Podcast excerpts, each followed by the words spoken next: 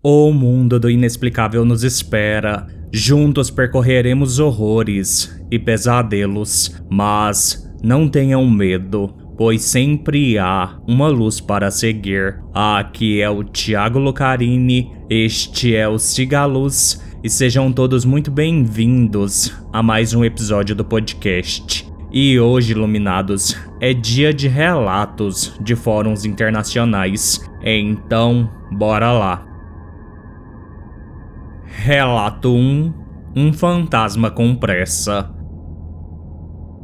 Há vários anos pretendo escrever sobre os seguintes incidentes, mas, por uma razão ou outra, continuei adiando. Isso aconteceu, acredito, em 2018. Como parte do meu trabalho como cuidador de animais de estimação, passo regularmente longos períodos na casa dos clientes quando eles estão fora da cidade.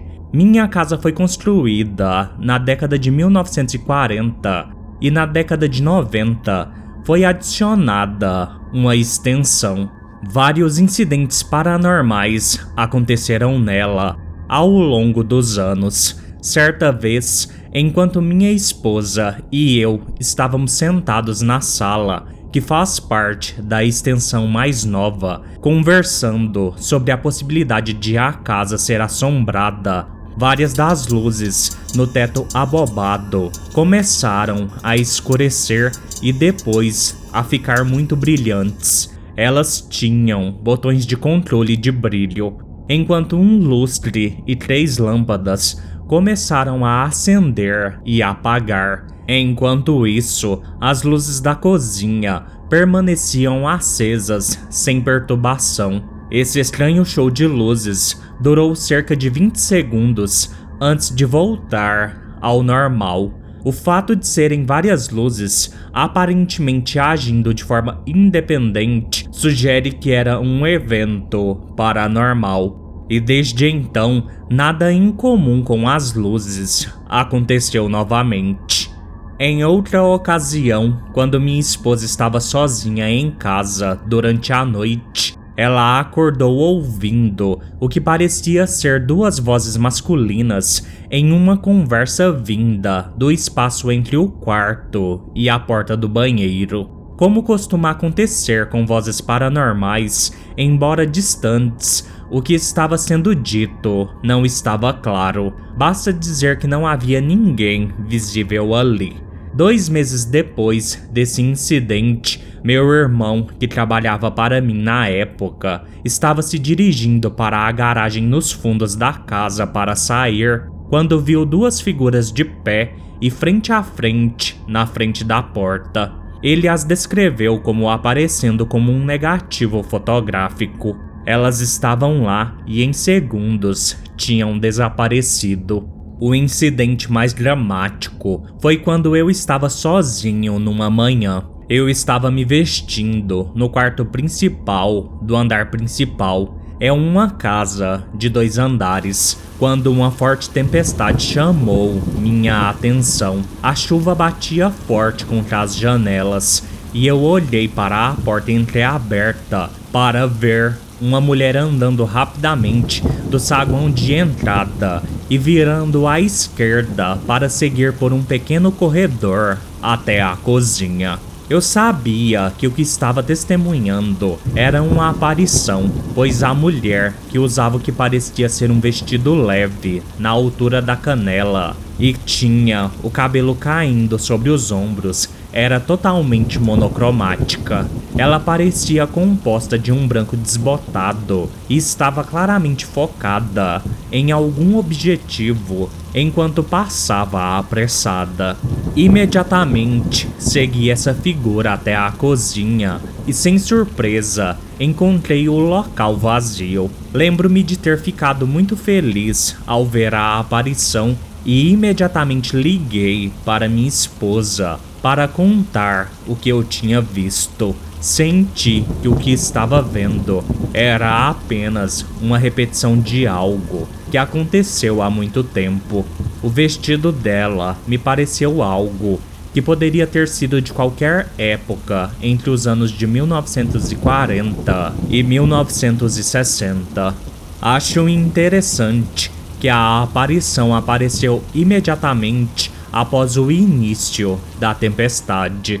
Vários meses depois de ver esta aparição, a casa passou por extensas reformas. Lembro-me de conversar com um dos trabalhadores e ele me disse que havia retirado uma enorme quantidade de roupas velhas das paredes do sótão que aparentemente haviam sido usadas como isolamento. Talvez parte da atividade paranormal estivesse ligada a essas roupas, porque desde as reformas nunca senti ou experimentei nada mais na casa que pudesse ser considerado paranormal. Relato 2 Possível demônio Isso foi há cerca de 30 anos, quando eu tinha 13 anos mas me lembro dessa história como se fosse ontem.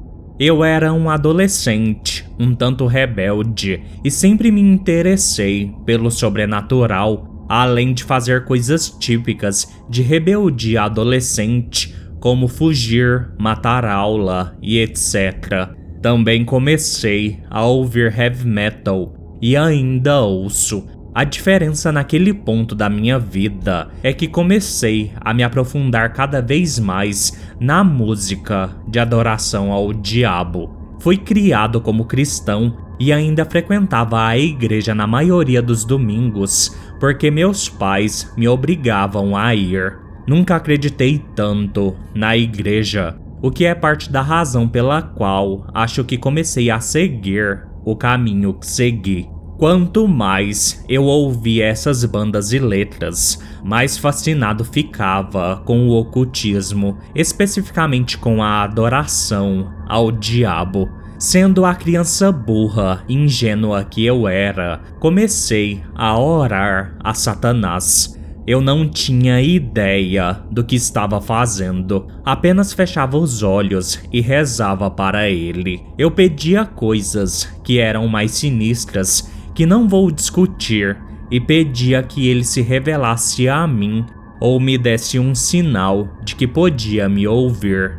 Ao longo de alguns meses, comecei literalmente a sentir minha mudança mental. Comecei a ter cada vez mais maus pensamentos e comecei a brigar com meus pais, que eram ótimos pais por sinal, com mais frequência. Eu sabia que não era o meu eu normal, mas também justificava tudo na minha cabeça para normalizar meus pensamentos e ações. Quanto mais mal eu me sentia, mais forte ficava, e frequentemente eu orava a Satanás até que uma noite e uma manhã me mudaram até hoje. Era noite, então fiz minhas orações noturnas normais antes de ir para a cama. Por volta das duas ou três da manhã, acordei de um sono profundo. Eu não estava tendo nenhum pesadelo ou sonho. Apenas acordei de repente com uma forte sensação de que algo ou alguém estava me observando. Não era um sentimento bom. O que quer que fosse, parecia mal e malicioso. Não senti nenhuma mudança de temperatura e não ouvi nada. Foi apenas uma sensação. Eu estava na cama, de frente para a parede, de costas para a porta do quarto. Eu estava com medo, mas tive que olhar para me acalmar e perceber que estava tudo na minha cabeça. Eu lentamente rolei e de pé na minha porta estava a silhueta de um homem vestido um terno e um chapéu fedora segurando uma maleta. Embora eu não pudesse ver claramente seus traços faciais, pude ver vagamente o contorno de uma barba bem aparada. Com base na minha porta, eu estimaria que ele tinha muito mais de 2 metros de altura ele apenas ficou lá, olhando para mim. Então eu rolei e fechei os olhos, morrendo de medo, mas ainda sentia a sua presença. Eu não estava sonhando e não dormi o resto da noite. Horas depois, finalmente rolei de volta e ele se foi, mas a porta ainda estava aberta. Como era dia de aula, precisava tomar um banho, porém o banheiro ficava lá embaixo eu ainda estava com tanto medo do que poderia ver em cada esquina que literalmente corri para o chuveiro e fui o mais rápido que pude. Por mais que tentasse, não conseguia nem fechar os olhos porque tinha medo de vê-lo novamente e tinha medo do que poderia ver depois de abri-los. Subi as escadas correndo para o quarto do meu irmão, que dormia do outro lado do corredor e não saía do quarto dele, o que era extremamente incomum para mim. Perguntei se ele ouviu alguma coisa naquela noite ou se levantou por algum motivo e ele negou. Percebi que ele não estava mentindo. Meu irmão começou a desconfiar que algo não estava certo comigo, com base em minhas ações, perguntas e provavelmente em minha aparência. Não me lembro do que disse quando ele perguntou o que havia de errado, mas não era a verdade.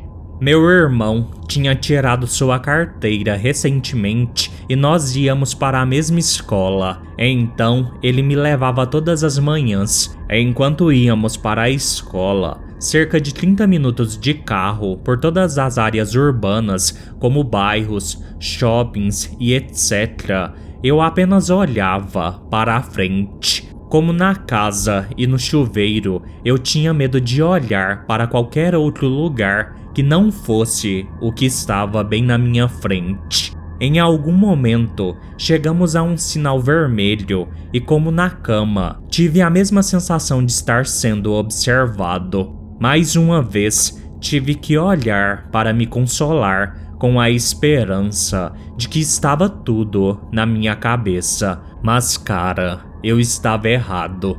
Ainda me assusta enquanto digito isso, mas parado na esquina, a cerca de 4 metros e meio a 6 metros da minha janela, estava um homem vestindo um terno cinza escuro com um chapéu fedora e barba bem aparada, enquanto segurava uma pasta, olhando diretamente para mim. Quase tive um ataque cardíaco e virei a cabeça para olhar para a frente novamente. Ver ele literalmente me deixou sem fôlego, como se alguém tivesse me dado um soco no estômago. Meu irmão estava obviamente alheio a tudo isso e ouvindo o rádio tão alto que provavelmente nunca me ouviu ofegar. Enquanto partíamos, mantive minha cabeça reta, mas mantive meus olhos para o espelho retrovisor do lado do passageiro e ainda pude vê-lo parado lá, enquanto ele lentamente virava a cabeça e não tirava os olhos do carro até que estivéssemos fora de vista. Eu fiquei uma bagunça o dia todo. Não conseguia me concentrar, nem queria ir para casa. Mas quando chegamos em casa mais tarde, naquele dia, perguntei ao meu pai se ele havia acordado naquela noite por algum motivo, especificamente para ver como eu estava, e ele disse que não. Ele também nunca teve nem usou um chapéu fedora e eu sempre dormia com a porta trancada, fato que me deixava confuso sobre ela estar aberta naquela noite. Meus pais não tinham ideia de que eu ocasionalmente escapava durante a noite, então eles também não tinham motivos para me verificar. Desnecessário dizer que imediatamente parei de orar a Satanás e comecei a orar a Deus embora também não acreditasse muito nisso. Também parei de ouvir aquelas músicas, embora, ironicamente, ainda ouça algumas até hoje, mas fiz uma longa pausa. Depois de mais ou menos um mês, finalmente comecei a me sentir normal novamente. Até hoje, não sei o que pensar Sou agnóstico em maior parte do tempo, mas ateu dia sim, dia não. Mas o que quer que aquilo fosse era pura maldade e não acho que seja coincidência tê-lo convidado para a minha vida. Parte de mim quer explodir 30 anos depois e dizer que estava tudo na minha cabeça, mas aconteceu exatamente como eu descrevi e não foi um sonho. Mesmo que eu racionalize que foi um sonho, isso não explica a porta destrancada. Há muitas coisas que aconteceram para eu pensar que aquilo era real. Relato 3 Vovó Possuída. Eu sou de South Dinajpur, West Bengal.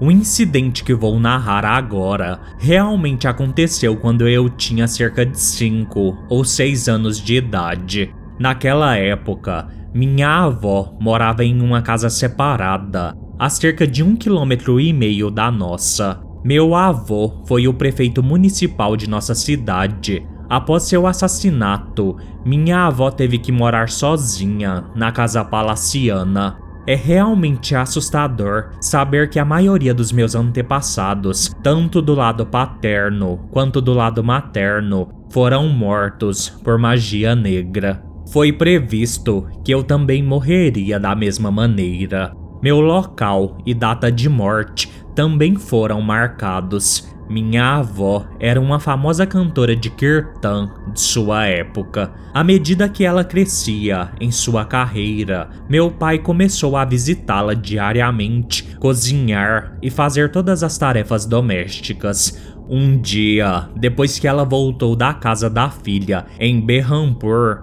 meu pai notou um amuleto em seu pulso. Ela revelou que um dos parentes de sua filha o deu a ela. No entanto, ninguém deu atenção a isso por um bom tempo. Após cerca de um mês, a situação tomou um rumo assustador. A saúde da vovó piorou drasticamente. Seu rosto parecia excepcionalmente pálido e deprimido. Ela sempre ficava irritada e falava em tom de comando. As crianças, inclusive eu, sempre tinham medo de chegar perto dela por algum motivo desconhecido. Ela quase desistiu de comer devido à perda de apetite. Mais tarde, ela relatou que só sentia fome bem no meio da noite.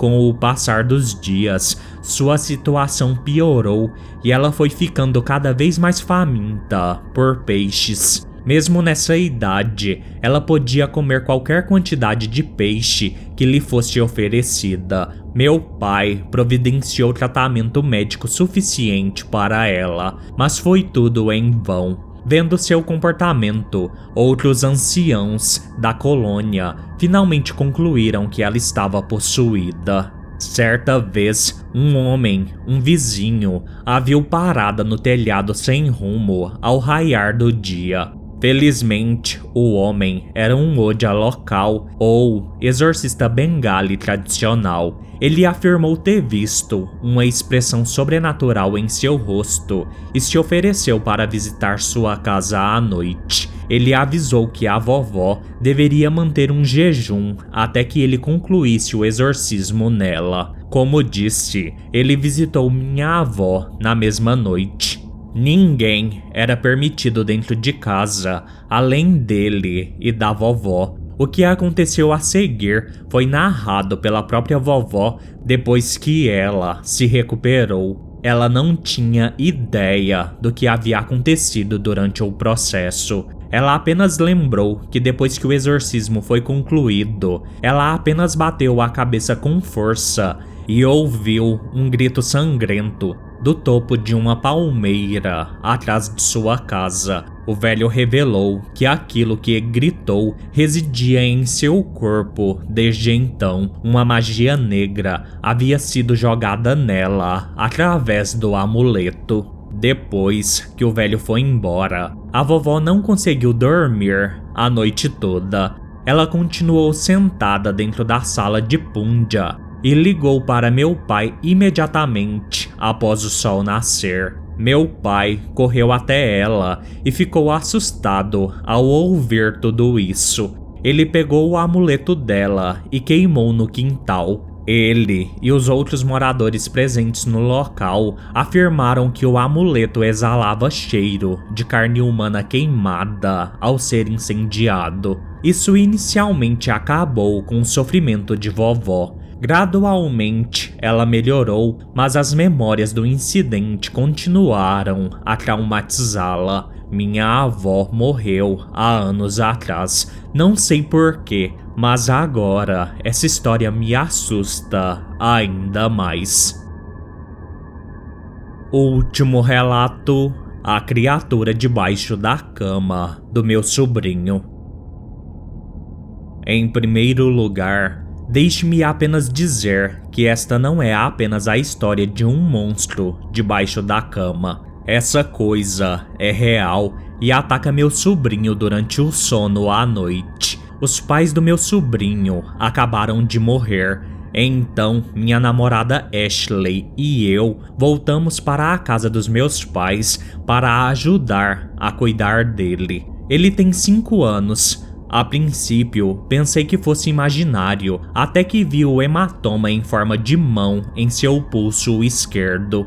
Ele não poderia ter feito isso sozinho, porque parece que a mão esquerda de alguém agarrou seu pulso e eu notei pequenas marcas na pele, como unhas. Então, apertei seu braço com força suficiente para deixar uma marca vermelha. A diferença de tamanho foi muito em comparação com a minha mão.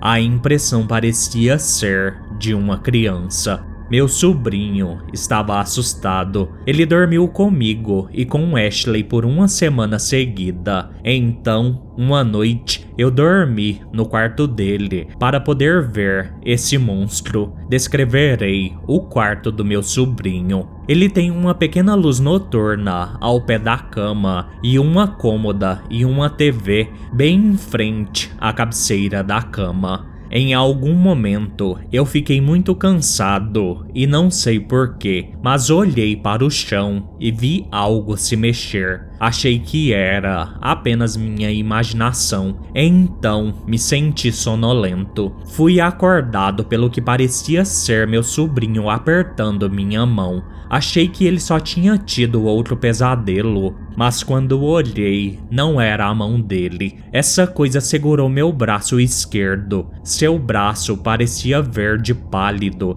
e as unhas terminavam a pelo menos uma polegada da ponta dos dedos. Então parecia que algo estava tentando me usar para se levantar do chão e eu vi a visão lateral de seu rosto. Tinha um olho vermelho e uma boca cheia de dentes que eu só posso descrever como dentes de crocodilo. Essa coisa, pelo que pude ver, não tinha cabelo e a julgar por sua estatura, vi que tinha de dois a três pés de altura.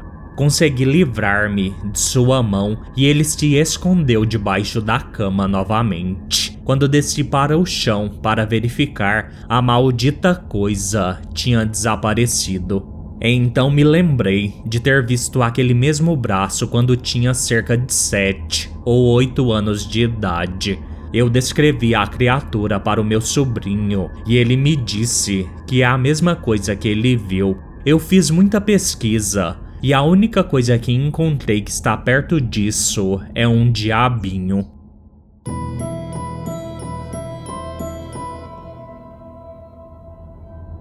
Bem, iluminados, este foi o episódio de hoje.